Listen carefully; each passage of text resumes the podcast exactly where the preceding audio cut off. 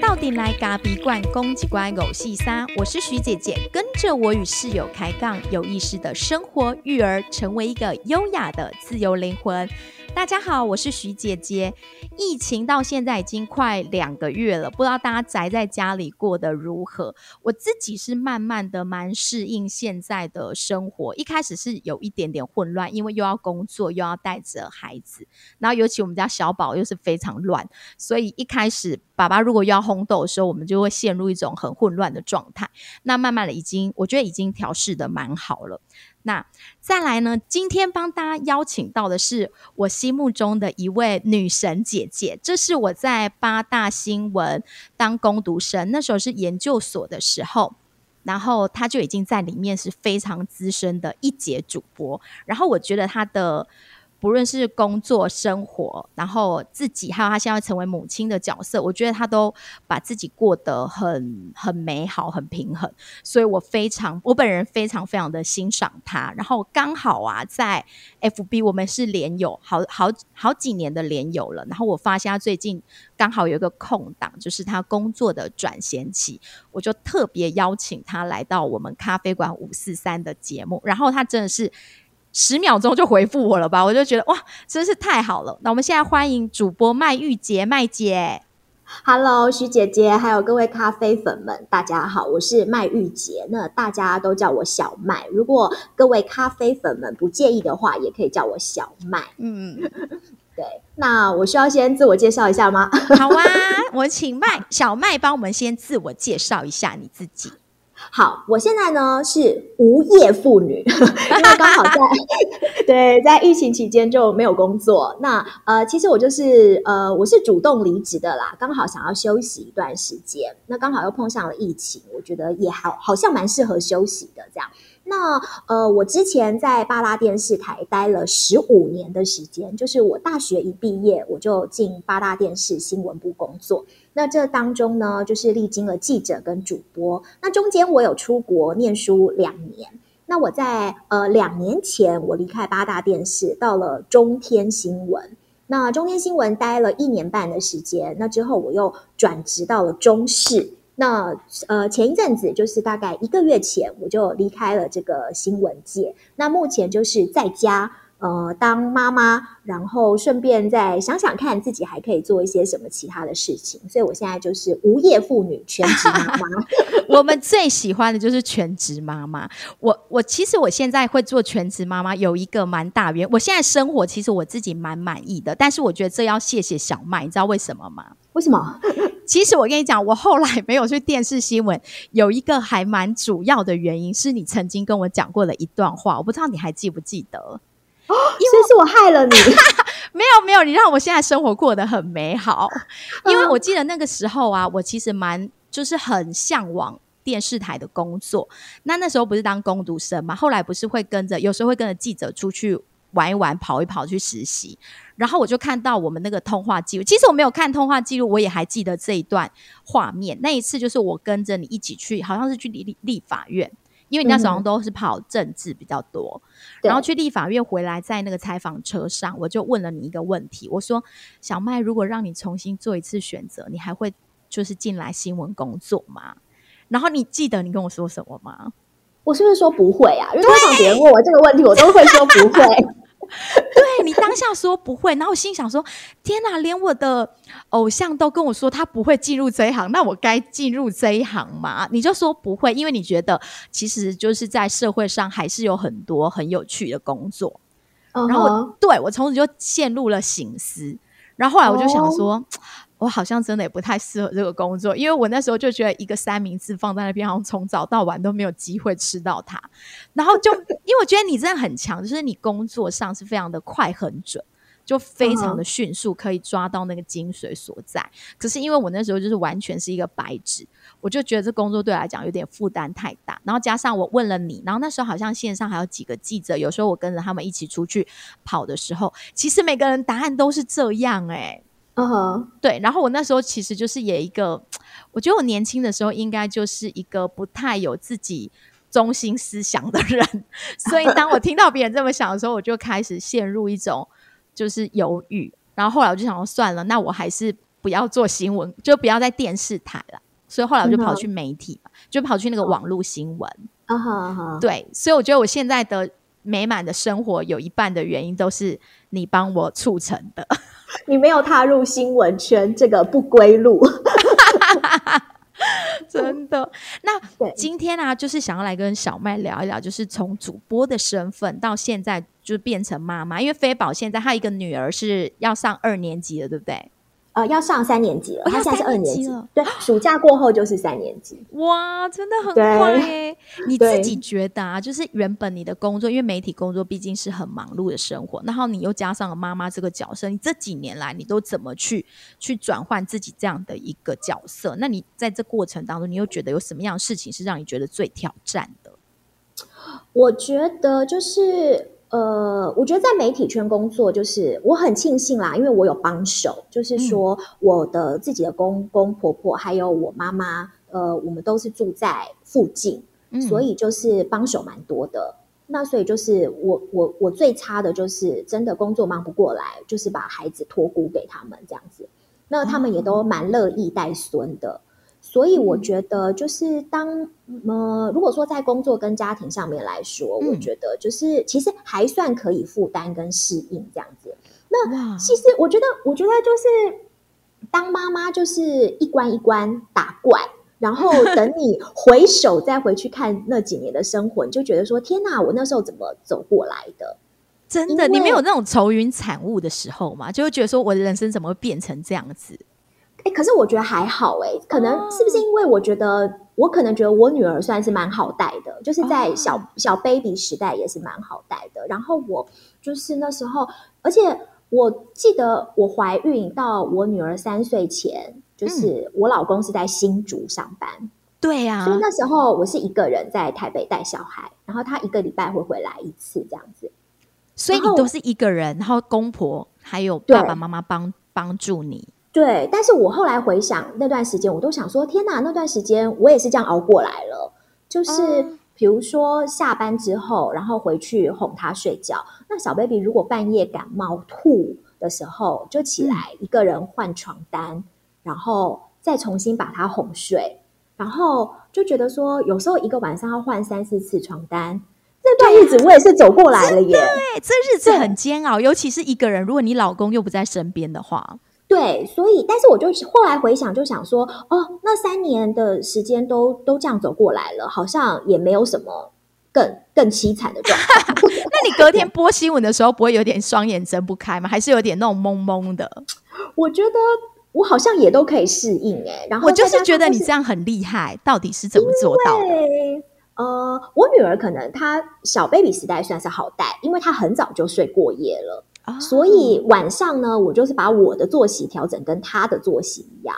那他从小就是一个很早起的小朋友，所以他大概五点多就会起床了。然后你就跟着他一起起床。对，我就跟着大家一起起床。然后他五点多那时候起床的时候，他会无聊，所以我就会带他去呃家里旁边的学校操场走一走。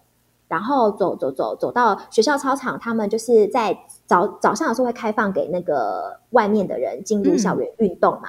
我就带他走一走，之后快要也差不多到我快要上班时间，然后校园也快要关门了，然后我就带他再带他回来，然后我就弄一弄准备出门上班，然后他就托给公公婆婆，对，他就托给公婆，然后就这样子。那下班的时候，我觉得很幸运的是，因为他他的作息时间是非常稳定的，那他早早起，所以他相对也早睡。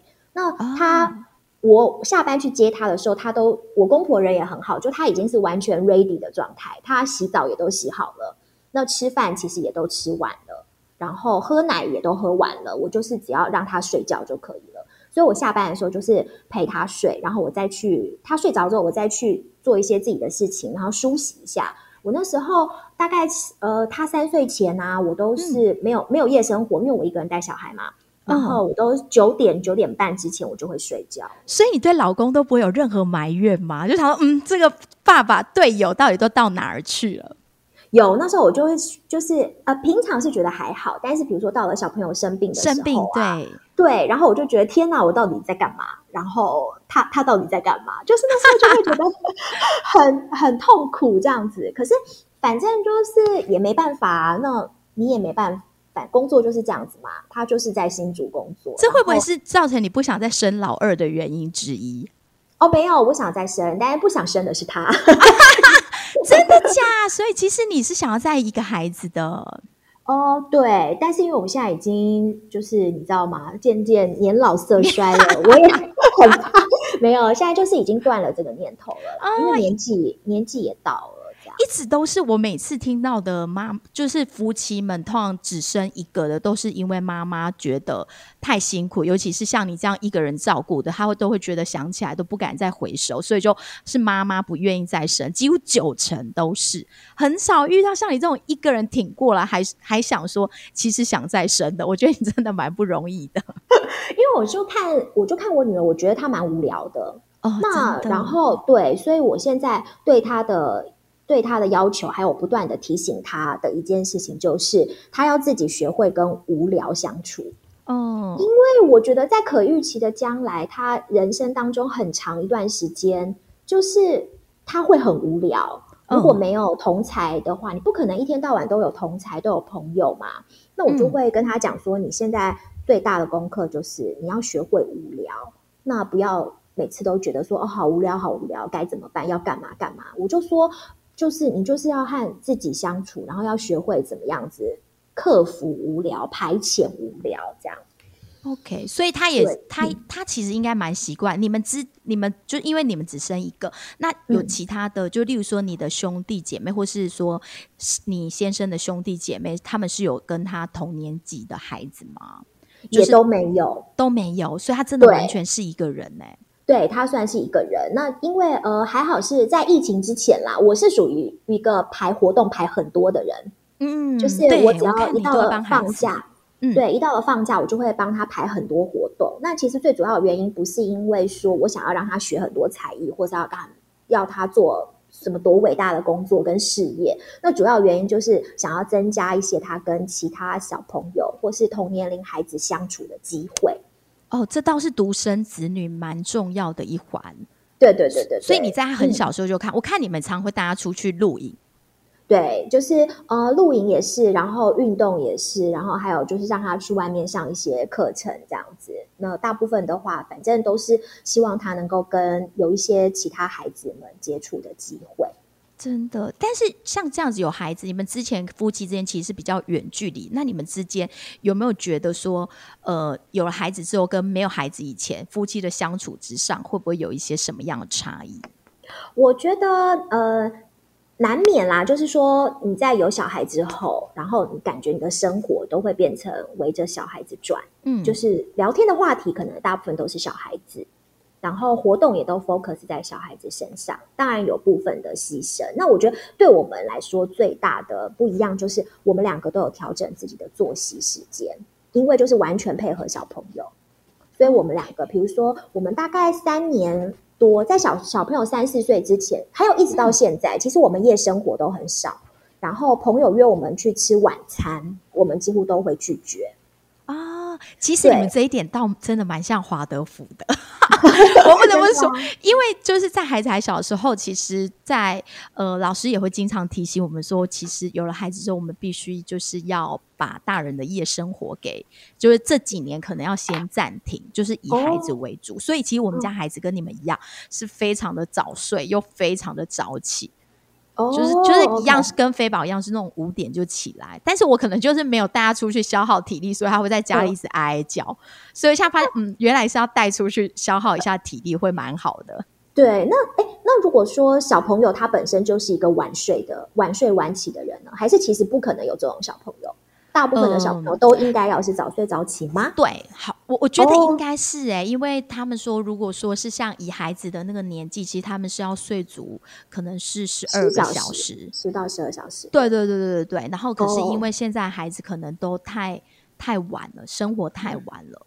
那我觉得那个可能会之后慢慢的影响到未来的学习是有可能，因为毕竟上学的时候就是七八点就得上学，所以如果在那个宝宝时期养成了晚睡的习惯，等到他入学的时候，可能也会有一段时间必须去调整。嗯，可是我觉得这个对啦，这个我觉得小朋友的这个作息，我是很坚持作息的人。嗯像是因为我是一个很重视小朋友睡眠的人，然后吃他吃什么，其实我不是不是没有说真的，吗？对，不是很 care，因为我觉得嗯对我来说，现代人只会营养过剩，不会营养不良。嗯，对，那他只要吃的均衡，那我觉得说他没有吃很多没有关系。那我我是比较重视睡眠的人，所以其实我观察他的作息，他本身也就是早睡早起的，所以我就愿意配合他。然后，可是我觉得这个还要很多外力帮忙啦，像是如果说呃我的公婆也很愿意配合，或者是嗯如果有一些其他的人他不愿意配合你这样子教小朋友的方式，或是他可能会有一些呃。碎嘴啊，或是闲言闲语啊，或是说什么哦，小朋友偶尔一天晚睡又不会怎么样，这这倒是，所以对对飞宝几乎都没有给保姆带过，他就是公婆在帮忙的，对，对。跟爸爸。哇，所以你们等于说是跟公婆的教养还是蛮蛮能合拍的哎、我觉得这超不容易的哎、就是，可是我觉得没有，我觉得就是你自己的心，就是父母的心也要就是、就是放开一点。比如说，我觉得公婆一定会有一些没有办法配合的事情，那嗯我觉得也不能够太要求长辈。举例来说，例如说看电视这样子嘛，看电视，我觉得没有办法，因为我觉得，比如说，他就算在小 baby 时代，你要嗯公婆一天，如果说像呃，因为爸爸妈妈跟公婆都是那种就是随时把家里电视开着的人，对那我觉得你要要求他关掉，我觉得太难了。对，就是他也真的会很无聊，所以这这个部分我不会，我不会真的那么 care，我也不会问说你有没有让他看电视，然后看了多久这样子，对对对，我觉得你这个只会让自己帮自己找麻烦啦，或是让自己心情变很差，或是增加你跟公婆之间的那个摩擦，对，那我觉得没有必要。那如果说公婆想要帮你带小孩，你也愿意给公婆带的话，那我就觉得本来就是要彼此退让。那不然的话，就是你可以去找保姆嘛。那我觉得，就算你认同你教育理念的保姆，你也不知道说他有没有给他看电视。嗯，所以对我来说，我觉得就是我觉得很多事情就是要有所退让。那比如说像我重视他的睡眠，希望他有稳定的作息。以前呃，现在很多人都是用手机 APP 记录小朋友的作息嘛。那嗯我是勾扎时代的啦，我那时候都是学那个 呃，我那时候是用手写本子。比哇，手写本子，对他几点喝奶，几点睡，几点起，然后几点干嘛，几点干嘛。那我也是拜托我婆婆帮我记录。哇，所以婆婆真的帮你记录，对她都有帮我记录哎，但是偶尔她难免会忘记，比如说偶尔忘记什么时候睡嘛，有时候会忘记漏个几餐，对对对漏个几次的睡眠忘记记，那没关系，但是至少我知道说哦，他今天大概睡了多久。哇，所以说不定就是因为你用这么科学的方式在在带小 baby，所以他的整个作息其实是很稳定的。对他的作息很稳定，然后而且比如说假日的时候，我们也都是也都是这样子，所以我们就是大概三年都没有夜生活，然后没有跟没有跟朋友出去吃晚餐。那就是你跟老公之间呢，会不会有自己的一个品质时间？就是你们两个之间，就是没有孩子的时候，然后自己做一些自己两个人喜欢的事情。我们就是你这样想，好像两个一起做吗？好像没有，没有，我们会配合，没有，我们会配合对方，我们会配合对方。就是比如说，像他，他，他唯一的要求是他想睡午觉，因为是杰森哥是吗？是杰森哥，对对。对，所以他有睡午觉的习惯。对他如果说，因为我们早上很早起嘛，嗯所以他就是会想要睡午觉。所以就是我们通常都会早上一大早出门，然后中午中午前就会回家，然后之后下午就会睡午觉。那刚好小朋友也可以睡午觉。我女儿一直睡午觉，睡到呃小小一，她现在偶尔还是会睡午觉、欸。哇，就是跟大人一起睡这样子。对对对对对，就是固定啊，时间都蛮固定。所以午睡就是让爸爸去陪你，就等于有你自己的时间嘛。对我通常，因为我通常都没有睡午觉的习惯。所以我觉得就是，我觉得要配合啦。就比如说，呃，他他他唯一的要求就是他想睡午觉，还有他假日的时候想去打球。呃，他有在打球是他自己吗？还是带孩子？我我们可以去，但他因为他有请他有上一个他有请教练哦，上课，他有教练。对，那我的进我的要求就是，比如说我们也可以去。那比如说，呃，我到我小到我女儿可以练习的时候，我也让她练。然后我如果想打，我也打，这样子。反正我们就是大部分都是一起做一件事情。哇，所以其实你们家的整个这样听起来，生活其实很有节奏，就是平常的作息也是很有节奏，然后到假日又是要不是露营，要不就打球。对然后会去回家睡午觉。对，那比如说，我觉我觉得也蛮好的，因为我们后来就发现说，呃，把整个作息往前也可以避开人潮，因为很多的人他们都是中午过后才出去外面活动，或是到接近中午时间才去外面活动。所以像是在疫情之前，如果夏天的话，我们家去海滩都会六点就起床，然后七点出门，然后八点就到海滩了。那时候沙滩都没有人，哇，真的很棒哎。对，然后沙滩都没有人，然后大概玩了两三个小时，快要到中午吃饭时间的时候，我们就离开，然后就回去。对对对对对，然后给杰森哥可以睡午觉。对，然后 你们这样也这样也很好，因为第一你也不用跟人家人挤人啊。对，然后对，然后我们家嗯，但因为大部分我们家都是从事户外活动啦，所以我们也很少去室内。对，因为我觉得你即便是当了妈妈之后，你还是把运动这件事看的。就是蛮重要，你都还是有有去完成自己的这部分，这是我觉得很棒的。对，然后有因为有有一件事情，我就是想跟大家分享。我觉得，比如说像运动啊，还有做很多事情，我觉得就是嗯呃，我之前看了陶晶莹一本书，嗯，那陶晶莹那本书是在写她跟小朋友滑雪的事情。那他说，其实有很多妈妈、很多父母啊，他们都叫做滑雪父母，他们的就是他们不滑。但是他们就是让小朋友去滑，去滑，然后对，然后自己在旁边坐板凳，然后看。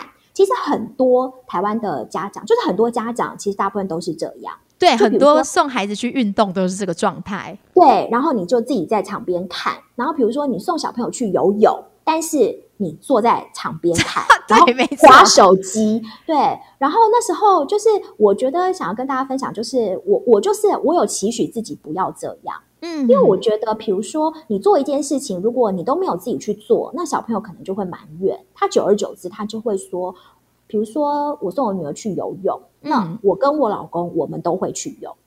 哦，你们两个都下去？对我女儿去上课，她如果不管去上团体课，或是上什么游泳课，或是一对一的教练课，她去上课的时候，我们两个也都会游。我们两个就在旁边的水道游。那他他自己上课，那我们也可以练习。那他他至少他不会抱怨说，为什么你们都不游？你们为什么都坐在岸上划手机？OK，对。那比如说很多很多啦，还有很多类似的事情。比如说你叫小朋友去运动，可是你自己没有运动啊，那小朋友就会觉得说，为什么你都不用运动？对对，这就好比说你叫小朋友去看书。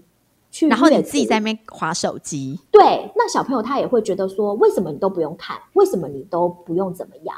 那我觉得就是我自己做了这件事情，他至少不会回我说，为什么你都不用？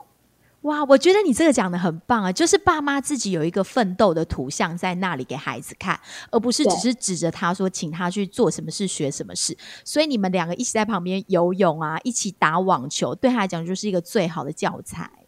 对，那我觉得也可以让他知道说，哦，我们可以一起做一件事情，就好比他呃还在他比较小的时候，嗯，我带他去操场玩，然后玩游乐器材，那我就会去跑步。那其实我的视线都还是停留在他的身上啊，但他不会一直叫你跟他玩嘛，因为像我们家小孩就会一直说，妈妈你过来帮我呃荡秋千或者帮我拉单杠这样子。有他会，但是比如说，呃，我可能就是在他附近，然后跑一下，然后他如果叫我的话，我就再过去。就是我不会让自己只有在旁边晃来晃去或晃来晃去。对对对，就是没有没有在做什么事情。对，那我觉得有很多东西是可以就是放大到这件事情去看，就是好像。呃，看书啊，什么之类的都是。像现在疫情期间，因为一整天待在家里时间很长嘛，嗯嗯，那所以我就想说，她小女生嘛，我就说，那不然你做粘土好了。哦，有有，我前几天有看到，你好像捏面人那种感觉。对，那我就说，那你做粘土好了。那他，我就他就会觉得说他自己做很无聊。我就说，那因为我为了要增加他的兴趣，我就说好，那你做我也做，我们一天做一个不一样的主题。那比如说，我把它放在网络上。然后请朋友投票，看看今天谁做的比较好啊？那所以他也看得到，他也看得到。那他这样就会有一个奋斗力，你知道吗？他就会觉得说：“ 哦，我今天一定要做赢你。”他就不会随便乱做。那他也不会做一做就说好我不想做了，或是我每天都做一样的，我觉得很无聊。哎，我觉得你这一点很棒哎，就是结合三 C 的部分在教养孩子，因为这是属于我们这种华德福家庭最弱的区块。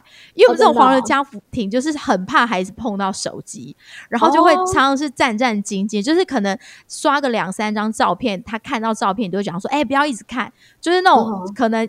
五分钟、三分钟，我们就会觉得很警戒。可是我觉得你刚刚讲到那个部分，倒是真的给了我一些启发。就是其实好像也没有到需要那么去畏惧这个三 C。你说用这样的方式，用投票的方式，也许对孩子来讲是一个蛮好的方法。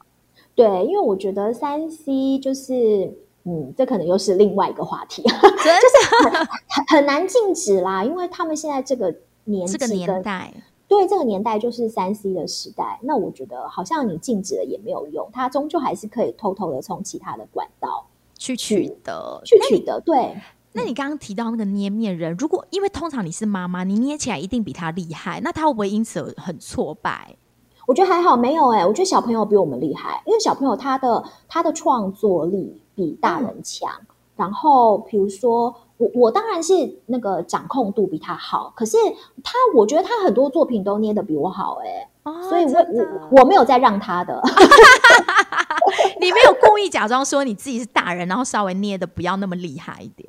没有啊，因为我就觉得有时候自己捏出来超丑的啊，而且通常投票他都赢我。哇，这会不会是跟你小时候？因为我记得你在他好小的时候就会给他很多艺术方面的那种熏陶，就带他去画画或上一些什么样的课程。嗯，我觉得就是呃，小朋友其实我不是一个，我没有让他就是学很多才艺，就是我至今没有让他固定学一个才艺。比如说呃，礼拜二固定让他去上画画课。然后固定让他做什么事情这样子，然后学钢琴那些其实也都没有，但是就是我有带他去上很多单堂的课程，OK，然后看他有没有兴趣这样子。但是我觉得有一件事情还是要跟大家分享，我觉得呃，其实小时候我有带他去上画画课嘛，就小朋友画画很很普遍这样。对，那后来我就发现说，其实很多事情你在家里自己也可以做。呃，大概在三年前，然后因为他很早起，所以其实我那时候其实早上其实也蛮苦恼的。那除了出去带出去就是消耗体力之外，三年前有一个暑假，我就是每天早上他起来的时候，我都带他在家里画画。哦，是你自己带他？我自己带他。那我觉得其实效果还蛮好的。那其实因为现在呃市面上很多那种书籍，然后很多影片，YouTube 影片，那其实我就自己看，然后自己挑选一个主题，然后就结合粘土。比如说今天就画北极熊，然后明天画猴子，然后我觉得效果其实蛮好的。然后那感觉变成一个家里头每天的那种仪式感，就每天早上起床，他就会开始期待说：那今天早上我要画什么？我要做什么作品？那不就是要在你休假的时候？因为如果说没有，没有，天哪！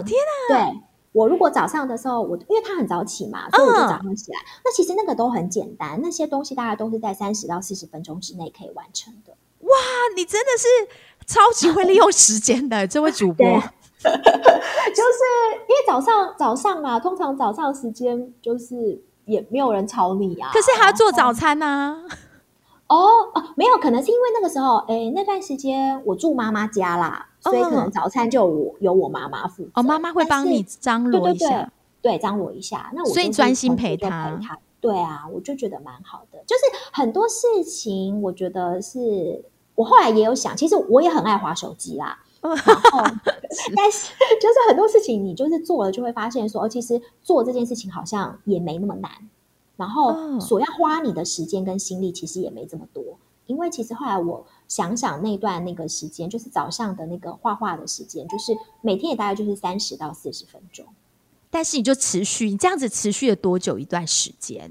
跟带着他画画。就持续大概一两个月，一两个月，哎，也很久哎，其实也很久。对，然后因为我就想说，哦，那一年的暑假就是要做这件事情，然后我就做了，嗯，做了，做了，做了那个暑假的时间，这样子。因为我觉得孩子的仪式感倒是真的蛮重要的，就是如果他一旦养成那个仪式感，对他讲，其实他会蛮稳定的。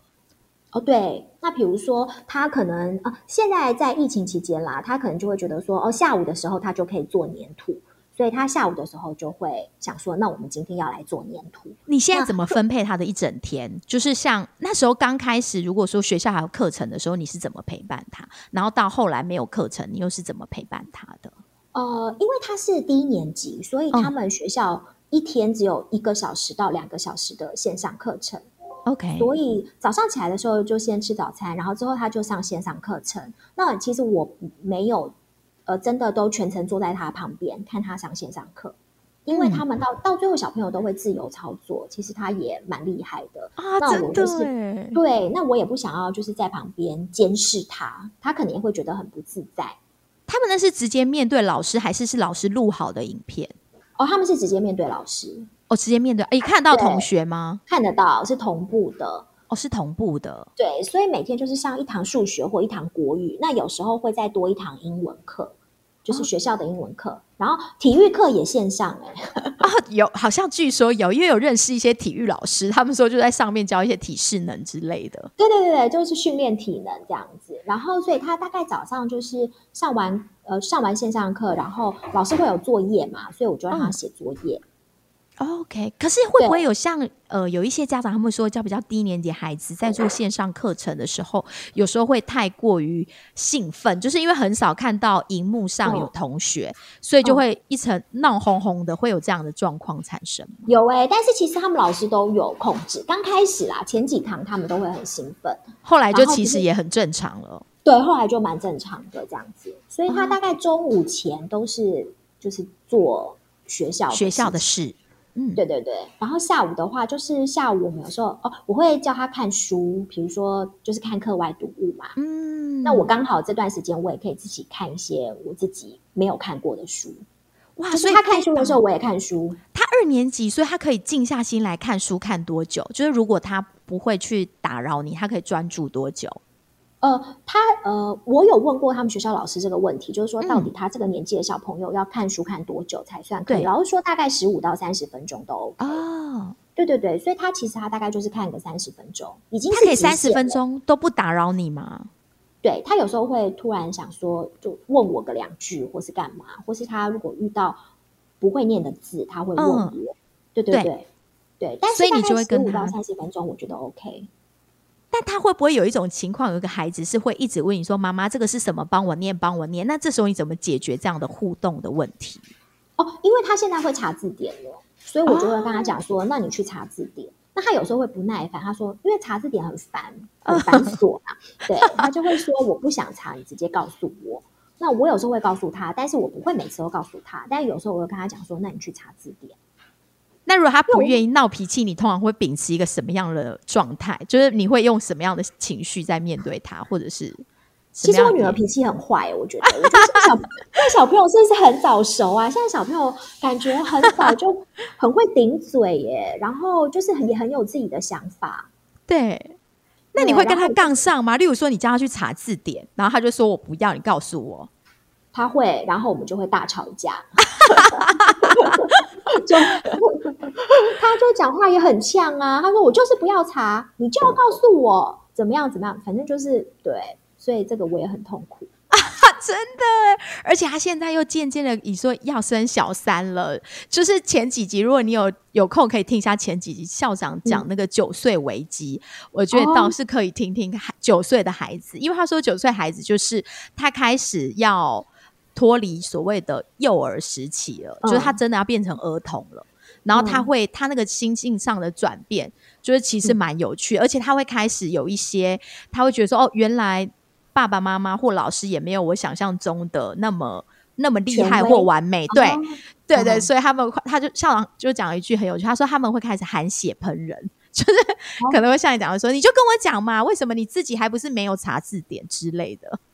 哦，对我女儿都也就是很常呛我哎，我觉得还是她已经有什么八岁危机了，还没到九岁就 这其实有可能，因为她那个九岁其实只是一个界定，有的孩子快，有的孩子慢，其实不一定的。嗯，哦，而且现在小朋友自我意识很强，我女儿都会常常说，呃，比如说我希望她去剪头发，因为我觉得夏天好热哦，然后小女生又，她又不喜欢绑头发，我就跟她讲说，那你去剪短头发，或是你头发剪短一点点。